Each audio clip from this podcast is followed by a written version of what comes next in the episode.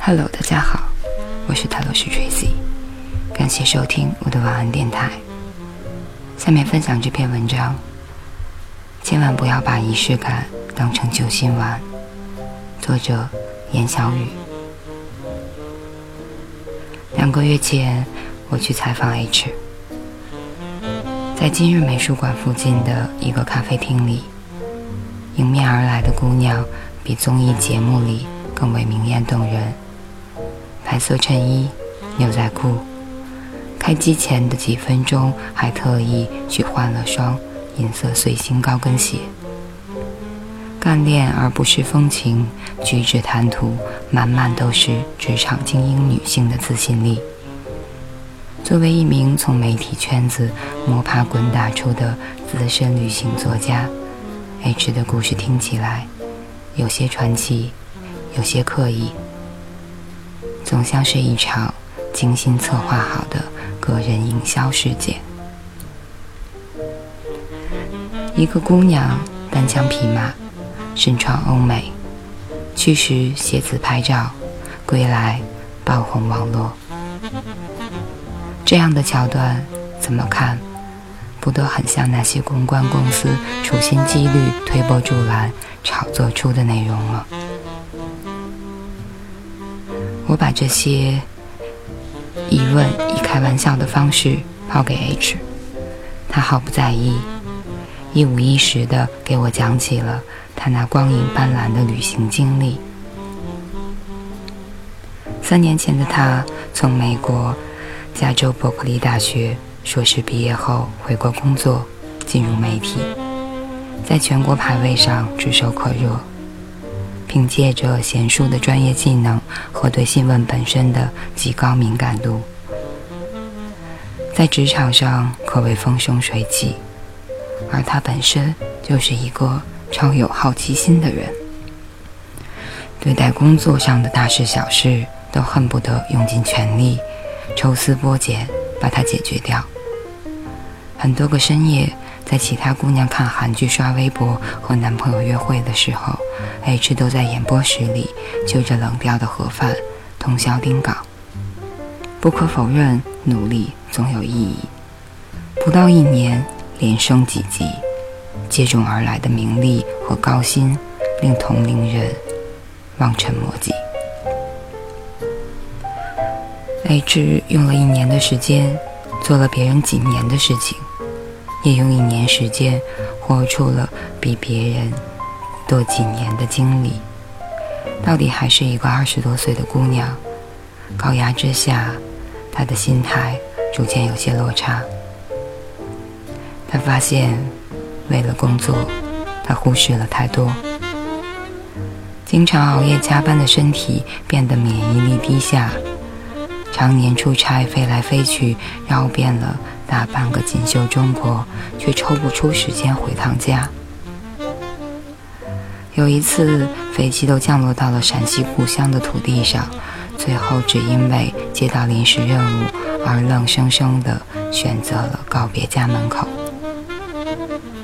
当然，最让他难过的是他相恋多年的爱人，在某个热气腾腾的清晨，对着加完班推门而入的他说。我们分手吧。说罢，起身轻轻拥抱了他，叮嘱微波炉里有刚刚做好的饭菜。男孩走后，H 面对着空荡荡的屋子，觉得有些陌生。他已经记不清自己有多久没有好好注视这里了。房子对他而言，不过是加班过后倒头大睡的栖身场所。那些过去对于爱情、家庭和自我的少女情怀，早已像那些不够完美的策划稿一样，被丢到了垃圾桶里。在那一刻，他突然意识到，这看似光鲜亮丽的生活背后，其实早已是千疮百孔。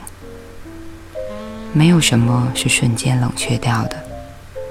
在日复一日的聒噪重叠和盲目前进中，迷失的不只是爱情，还有自我。对，一定要找一个契机，重新开始，调整状态，逃离过去。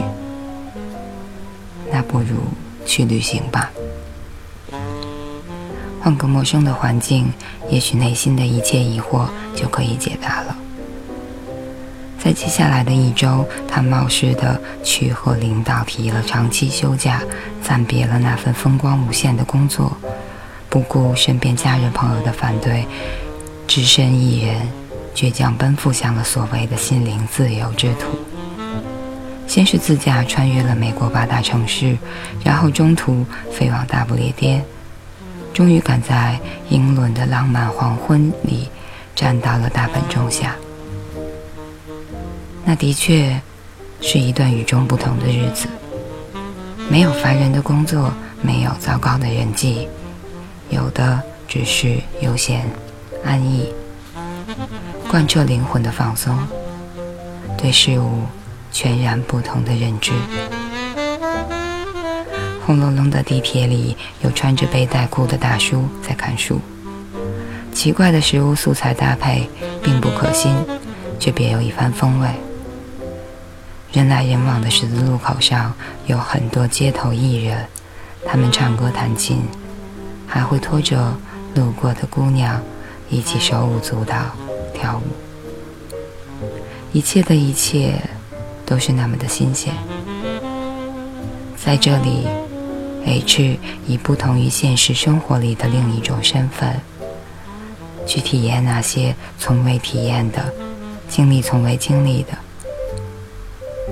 拜访完伦敦所有独立咖啡店的老板之后，他觉得自己即将要迎来全新的人生。是旅行教会我不再焦虑。他把类似这样的感悟发在了社交媒体上，配图精美，泰晤士河的玻璃逆光，泰晤士河的玻璃逆光而上。正是 H 低头微笑的模样。很快，他的很多旅行语录被网友们顶上热门。和他自己一样，大部分躲在北上广格子间里的青年们，内心都充满着焦虑。除了所谓的诗和远方，好像再没有什么能改变生活的力量。有出版社跟着热点找到他。说要为他出一本主题为“寻找自我”的旅行书，肯定大卖。果不其然，后来销量的确极高。我扬扬手里的书，朝他竖起了大拇指，比了一个赞的手势，而他却摆摆手，一副愧不敢当的表情。可是现实和书中所写的还是有些出入呢。旅行结束后的 H 回到原来的单位，满心雀跃的以为生活已经焕然一新。上班的第一天，他从欧洲带回来的巧克力，把它分给同事吃。吃完之后，却被老板告知，因为离职太久，所以之前的工作现在暂时由其他人接手了。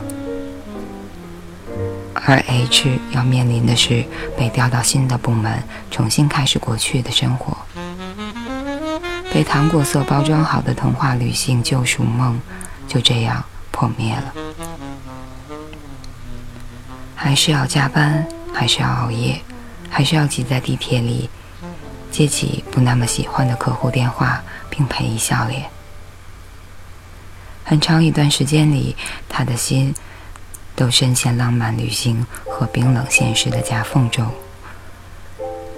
不过好在，在慢慢埋头努力工作的循环之外，通过成果重新拾起了那份久违的热情、成就感和对新闻本身的自我观点。当你不想改变自己的时候，也许正在改变自己。当你不再试图通过仪式感来拯救生活时，也许生活已然复原。即使在事物进展的过程中，从来没有转折性的时间节点这么一说，质变本身就是量变的所属部分，而我们经历的每段变化，都是一道弧线。没有任何一段旅行有义务去拯救你的人生，也没有任何一种仪式感能够让你立地成佛。时间不会让一切变好，能够真正改变生活的只有你自己。后来的 H 静心投入工作，做制片，拍了旅行真人秀节目。创办了媒体公司，梳理清楚了自己过去生活空间上的矛盾，制定好了一套属于不同阶段的选择标准。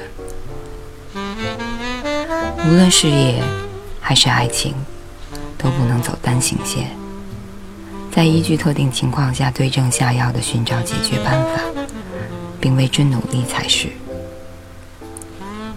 永远不要指望通过任何辅助事物来让你变得更好。旅行、爱情、物质，这些所有外力的前提都建立在内心独立之上。仪式感是必要的，但不是全部。千万不要把对成长的寄予全部压在仪式感这件事上。仪式感并不是一个日子一种装饰，而是综合你内心所有思考之后的种种决定。好像他的书中所言，去旅行不会给你答案，但可以给你解题的思路。在那个离你很远很远的地方，帮你砖砖瓦瓦拾回那个离真实很近的自己。要相信，在这世上，从来就没有一点就通的醍醐灌顶，只有不断摸索的柳暗花明。以上就是这篇，千万不要把仪式感当成救心丸。所以，如何自我调节？如何把所有的希望？呃，当你把所有希望都寄予旅行，寄予一段新的关系，可能只会造成更大的落差，或者累积更多的伤痕吧。感谢大家收听，我是泰勒，是 Tracy，晚安，好梦。